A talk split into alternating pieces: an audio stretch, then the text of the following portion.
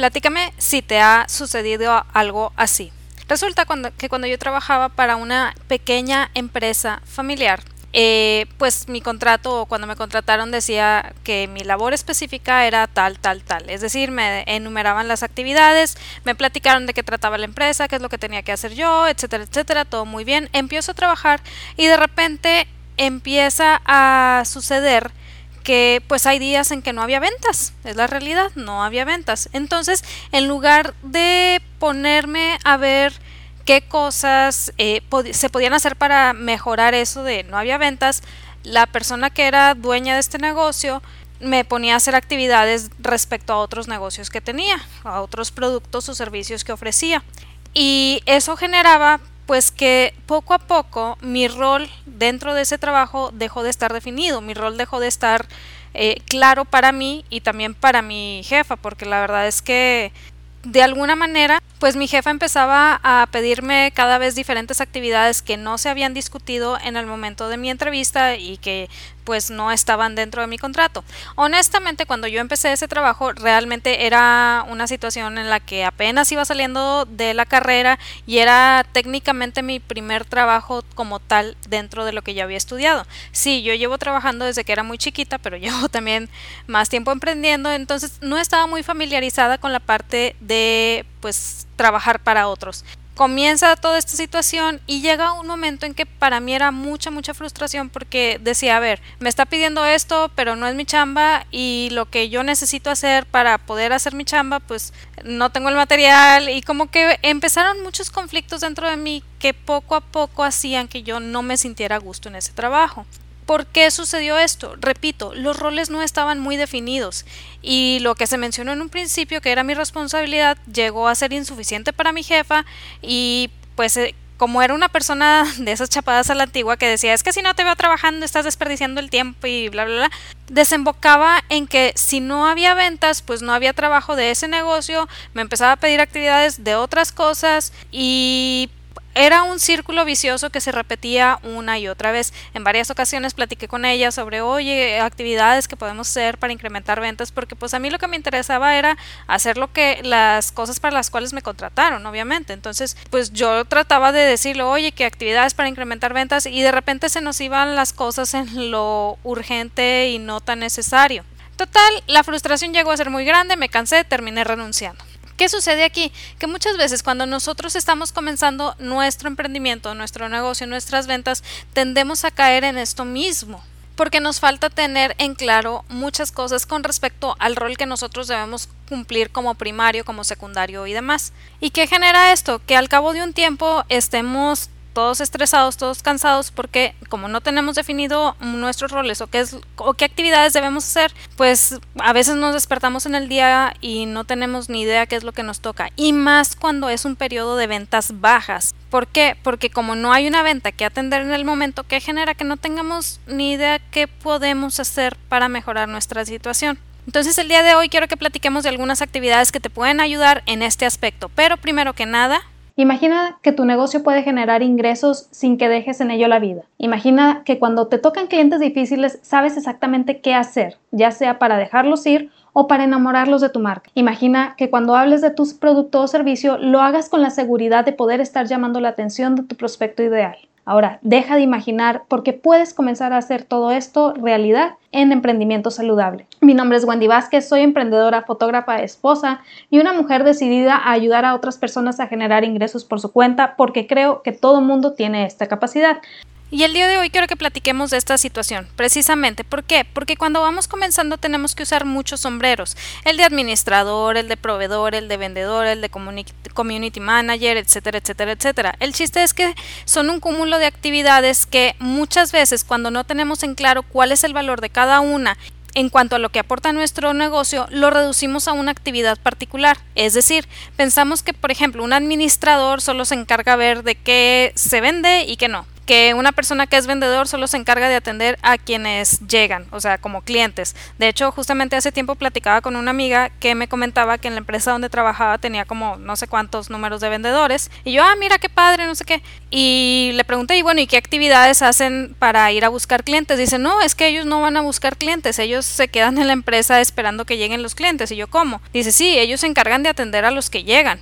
Y yo, pero ¿quién va y busca? No, pues no, no, no van ni buscan. Y yo, ah, eso no es un vendedor. Pero el chiste es que pensamos que el vendedor es nada más se encarga de atender a quienes llegan y de contestar mensajitos y demás. O también sucede que pensamos que el community manager es alguien que solo hace publicaciones en redes nada más porque sí, una imagen bonita, un texto ahí medio pues bonito y ya, eso es todo. Y es de esta manera o es este tipo de pensamiento el que va haciendo que nuestro negocio vaya perdiendo peso conforme pasa el tiempo. Y lo peor del caso es que esto nos lleva a otro error y es no ir definiendo cada vez más cuál es nuestro rol dentro de nuestro propio negocio. Precisamente por este punto.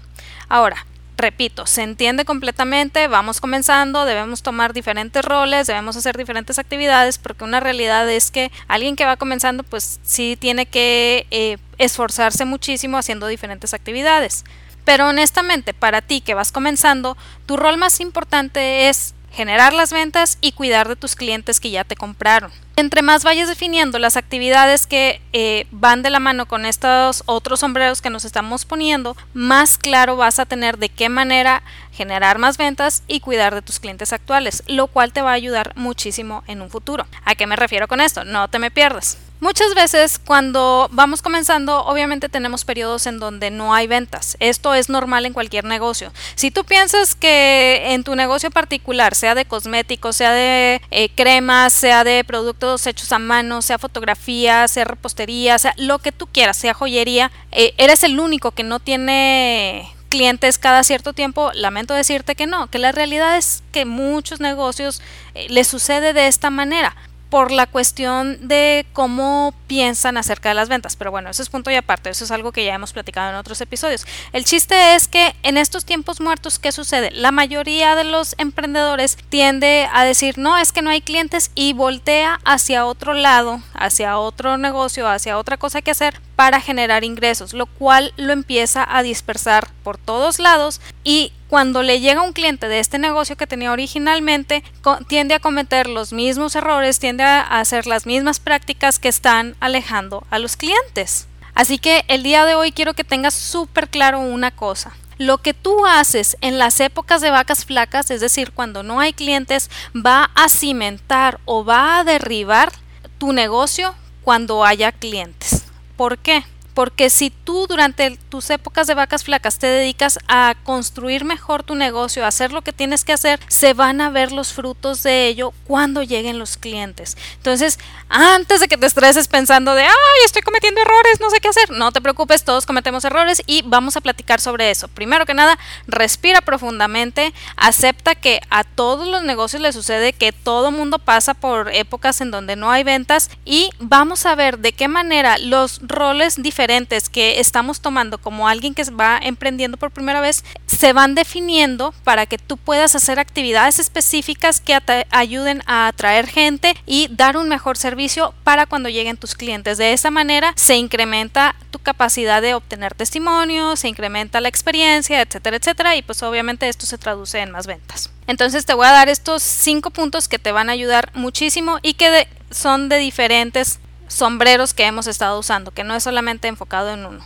El primer punto es agenda tu contenido para tres meses o más. Yo no sé cuánto tiempo le, inviertes en crear contenido para tus redes sociales, pero pues desde mi experiencia déjame te platico que para mí era un dolor de cabeza horrible. Me fastidiaba crear contenido porque me sentía pues sentía como que no estaba contribuyendo con nada importante. O sea, para mí crear contenido era como, ay, o sea, es nada más para distraer más gente en redes sociales y no.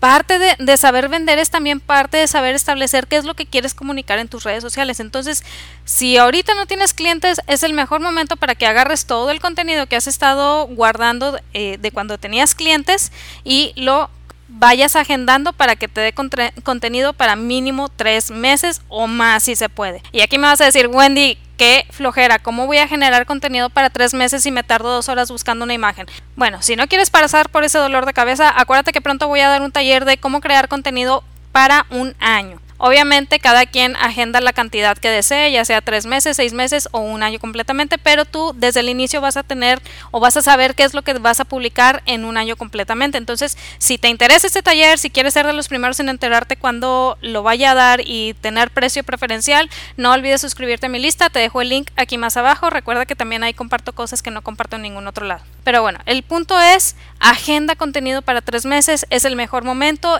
y cuando ya llegan los clientes es una ventaja porque no te estás estresando pensando qué contenido crear, simplemente el contenido se queda ahí y tú sigues juntando imágenes y videos y demás para tu siguiente tanda de contenidos. Entonces, crea el contenido para que te quite ese estrés de encima. Punto número dos, revisa tu calendario. De verdad que tener claridad cristalina en tu calendario, en las actividades que se vienen, te ayuda a saber en qué momento puedes crear actividades para atraer clientes. Ya lo hemos platicado en otros episodios, que a veces hay eventos que te pueden ayudar a atraer prospectos, a atraer gente hacia lo que tú haces, darles a conocer lo que tú haces y de esa manera convertirlos ya sea en clientes solamente o en clientes y embajadores de tu marca. Entonces, si tienes claridad en tu, en tu calendario y sabes en qué momentos puedes meter este tipo de actividades, créeme que va a ser un gran despegue para seguir llamando la atención de tus prospectos.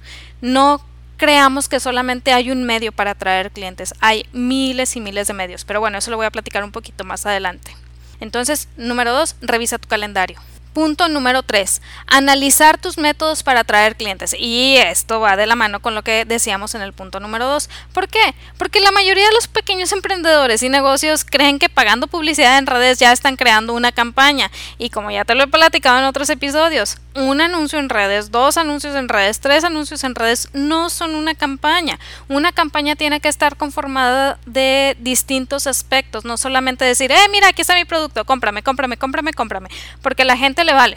Y eso está bien. Hagamos las paces con eso. A la gente no le importa y no hay ningún problema con eso. Aquí el detalle es que uno como eh, pequeño emprendedor es necesario que aprenda a ir armando poco a poco una campaña. No tiene que ser una campaña súper elaborada, estilo Coca-Cola de voy a sacar mis 100 camiones del osito Coca-Cola y los voy a llevar paseando por todas las ciudades. Obviamente no. Simplemente tienes que tener claro a quién le estás hablando, de qué manera vas a llamar su atención y les vas a dar a conocer lo que tú estás ofreciendo y qué resultados pueden obtener con ello. Cumpliendo estos tres elementos, te digo, no tienes que sacar tus camiones Coca-Cola, simplemente establecer las actividades que te van a ayudar a desarrollar estas estrategias y de esta manera empezar a generar una campaña de verdad. Entonces, si oye, ¿sabes que Pues mi método es nada más pagar anuncios en redes, ok, está bien, no hay ningún inconveniente, pero ¿cuál es el objetivo de esos anuncios? ¿Estás atrayendo prospectos en frío, prospectos eh, caliente? O sea, ¿qué es lo que estás haciendo al crear esos anuncios. Si te fijas, no es solamente pagar el anuncio y ya o segmentar y ya, no, hay mucha psicología de por medio, hay mucho conocimiento de tu prospecto de cliente ideal y si no tenemos claro todos estos aspectos, pues nuestras campañas puede que lleguen a tener un poquito de éxito, pueden que nos generen un poquito de ventas, pero vamos a estar invirtiendo el doble, triple o cuádruple de tiempo en todas ellas en lugar de decir, a ver, voy a dedicarme a entender todos estos aspectos de mi estrategia y a irlos mejorando uno por uno. Entonces, en épocas de vacas flacas es el mejor momento para analizar qué estás haciendo para atraer a tus prospectos, qué estás haciendo para llamar la atención, qué estás haciendo para dar a conocer tu producto o servicio. Justamente hace poquito en un grupo de fotógrafos estaba leyendo de una, una fotógrafa reconocida mundialmente que ella decía que nunca ha pagado anuncios y ha dado talleres eh, a nivel mundial, le ha hecho trabajo a artistas muy muy famosos. Es decir, la mujer tiene mucho pues mucha trayectoria tras de sí y te dice, yo nunca he pagado anuncios y honestamente no me interesa pagar anuncios. Pero ¿qué sucede? menciona que aún en las épocas en las que no vendía, ella seguía moviéndose, ella seguía haciendo actividades, ella seguía eh, haciendo que la gente se diera cuenta que ella seguía, valga la redundancia. Así de simple, así de sencillo. Cuando no hay ventas es el mejor momento para decir aquí estoy. sigo aquí. Esto que tú estabas, que tú veías que yo hacía no es un hobby, es mi negocio y lo continúo haciendo.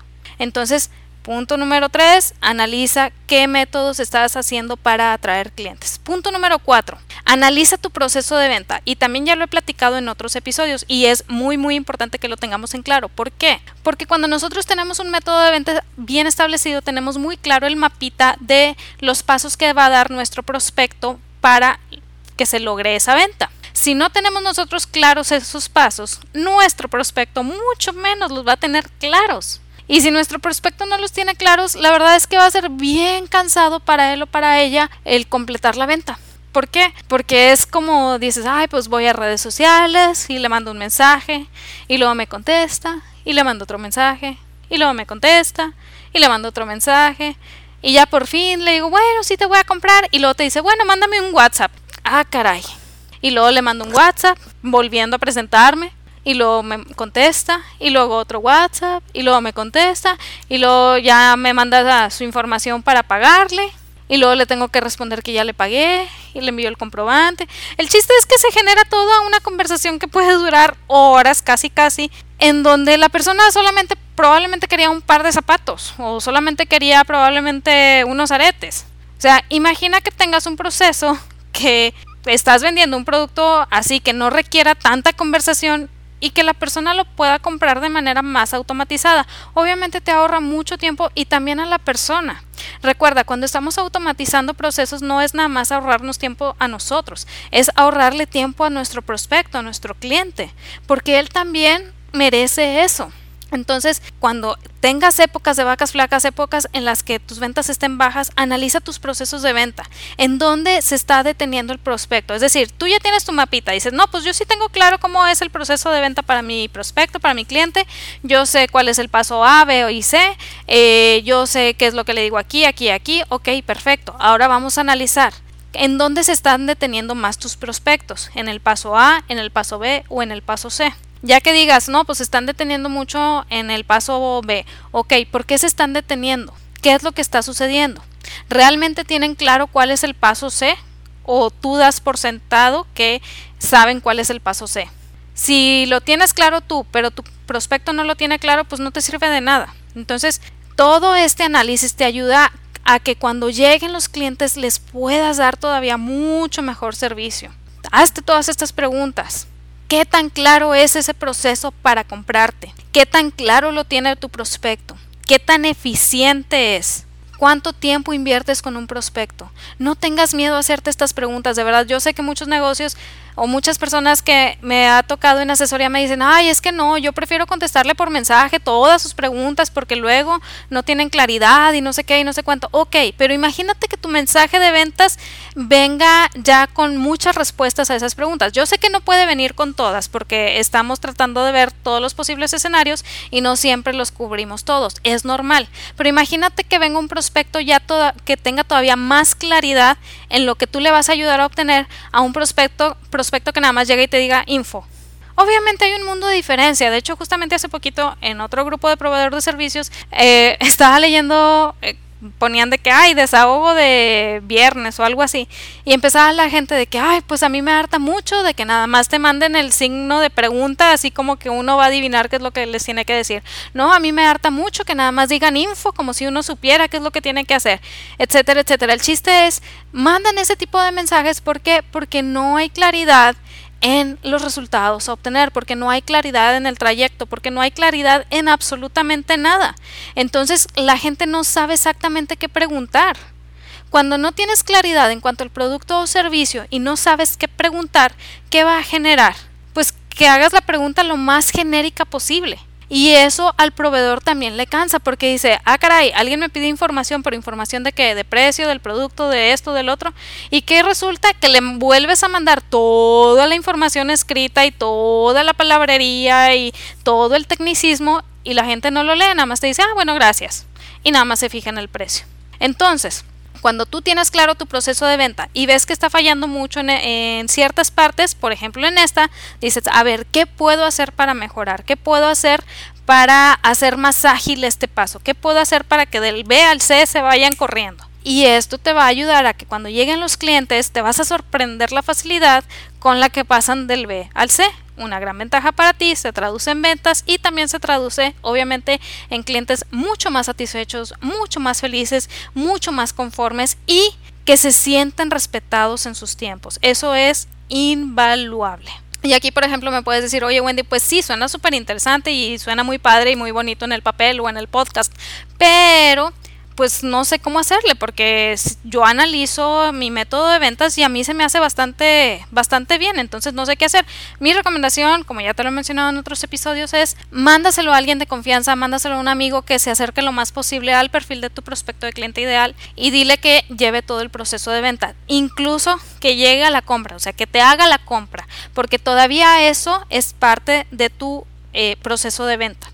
Si siente en algún momento como que se perdió, si siente en algún momento como que no lo convenció, si siente en algún momento, etcétera, etcétera, lo que tú quieras, que todo eso te lo vaya diciendo. Incluso puedes estar con la persona mientras está eh, haciendo todo el proceso para que te vaya platicando de que, oye, sabes que aquí sonó medio raro, o sabes que aquí no encuentro el botón, o sabes que aquí, bla, bla, bla. ¿Por qué es esto? Porque muchas veces cuando llegan con opiniones al respecto de, por ejemplo, algo eh, tan básico pero muy importante cuando te dicen, oye, es que no encuentro el botón.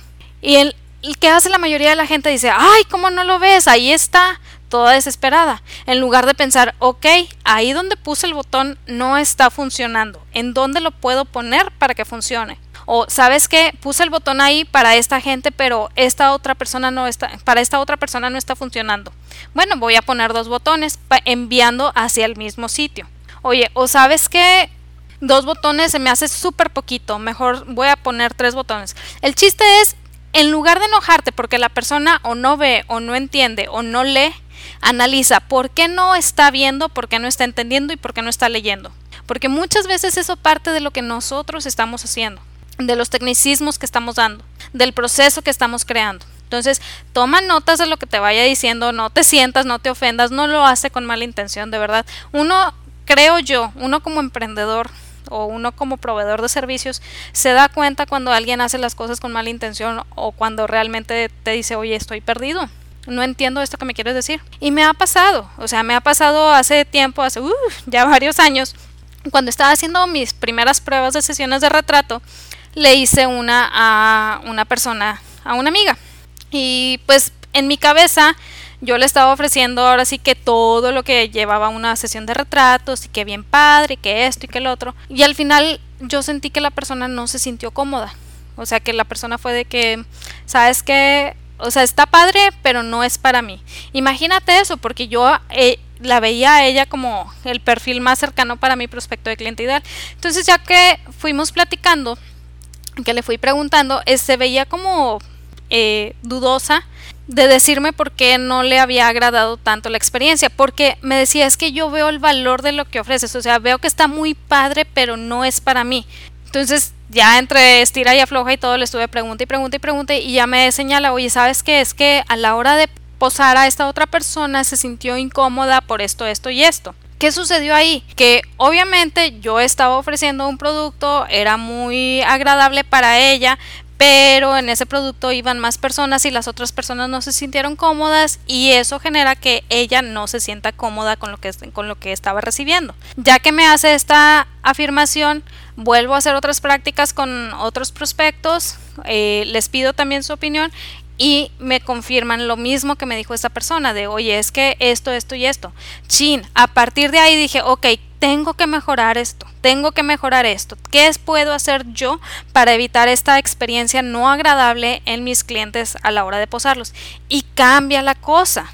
¿Por qué? Porque a uno ya se da cuenta que es responsabilidad de uno mismo pasa el tiempo, vuelvo a hacer otro, otra, otro ensayo y error con otros prospectos y que resulta que estos otros prospectos ya fue como, wow, me sentí bien padre, me encantó cómo nos posaste sin posarnos, o sea, ya la experiencia es completamente diferente.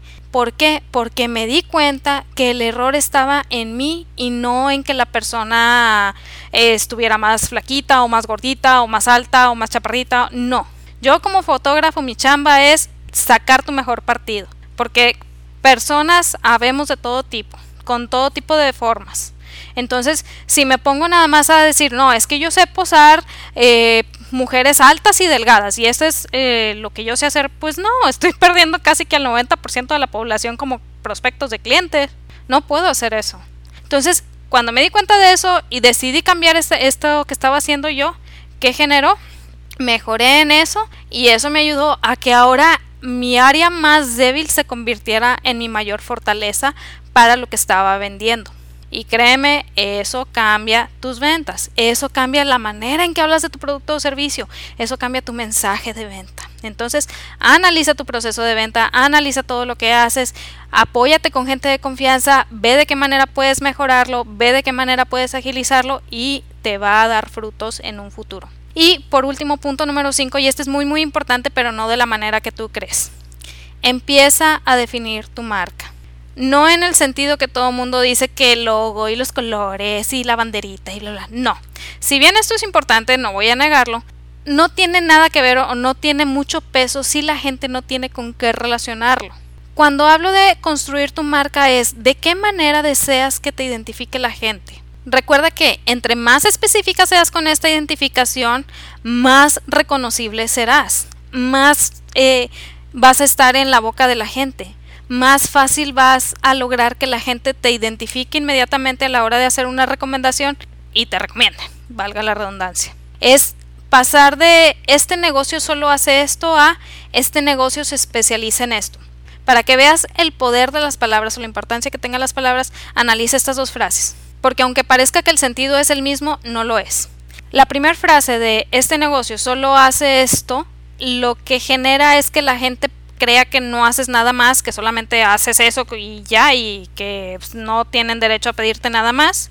Y la segunda frase de este negocio se especializa en esto quiere decir que eres muy bueno, que has ido mejorando en ese aspecto, que estás eh, llegando a niveles que están por encima del promedio, pero no está cerrado a otras opciones. Si lo traduzco en fotografía, porque es lo que yo hago, es como decir, sí, yo hago retratos, pero si la gente dice, esta persona solo hace retratos, ¿qué va a suceder? Que alguien que quiera una sesión estilo editorial no va a querer hablar conmigo porque va a decir, no, pues es que solo hace retratos.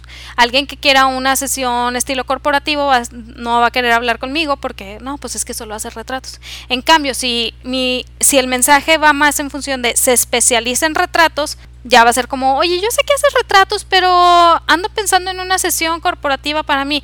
Claro que la hago, porque está también eh, de cierta manera hermanada con retratos. Entonces, esa es la importancia de las palabras, es la importancia de ir construyendo tu marca. Ya que tengas definido de qué manera quieres que te reconozcan, ahora sí empieza con colores, logo y demás. Porque repito, sí son importantes, pero es más importante esa idea, ese concepto que la gente tenga de ti. Es como decía Ra's al en Batman, creo que era Batman Inicia. Te tienes que convertir en una idea. Yo sé que suena muy chistoso y muy de, ay, Wendy es una película, pero es la realidad. Tienes que convertirte en una idea.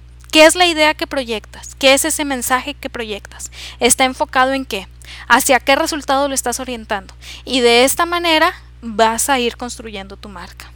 Así que recuerda, si estás en época de vacas flacas, si estás en épocas en donde no hay ventas, no te preocupes, continúa construyendo, como decía esta fotógrafa, continúa moviéndote. Es el mejor momento para moverte y hacer estas cinco cosas. Número uno, agendar tu contenido para tres meses o más. Número dos, revisa tu calendario, implementa actividades o eventos que puedan atraer a más prospectos.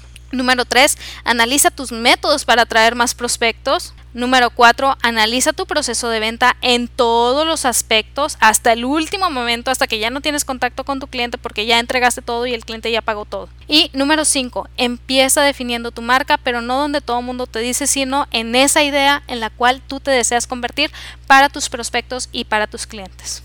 Esto era lo que te quería platicar el día de hoy. Recuerda que si estás batallando con el contenido para tus redes sociales, muy pronto va a abrir este taller en donde vas a poder crear todo el contenido para un año y de esta manera dedicarle nada más un tiempo determinado y dejar agendado lo más posible de manera que te quites ese estrés de enfrente, pero sobre todo que comunique aquello que tú quieres que comunique, que se enfoque en las personas que tú quieres que se enfoquen y sobre todo que atraiga hacia la plataforma que tú desees. Si quieres ser de los primeros en enterarte cuando abra el taller y sobre todo si quieres obtener el precio preferencial, no olvides suscribirte a mi lista, te dejo el link aquí más abajo. Recuerda que ahí comparto cosas que no comparto en ningún otro lado y también son los primeros en enterarse cuando decida abrir este taller. Recuerda que en ti está el potencial para construir algo extraordinario, algo padrísimo, algo grandioso de verdad. Pero de nada sirve que yo te lo diga si no te la crees tú primero. Créetela, en serio. Es posible. Vívelo, hazlo tuyo y nos vemos el siguiente martes. Bye.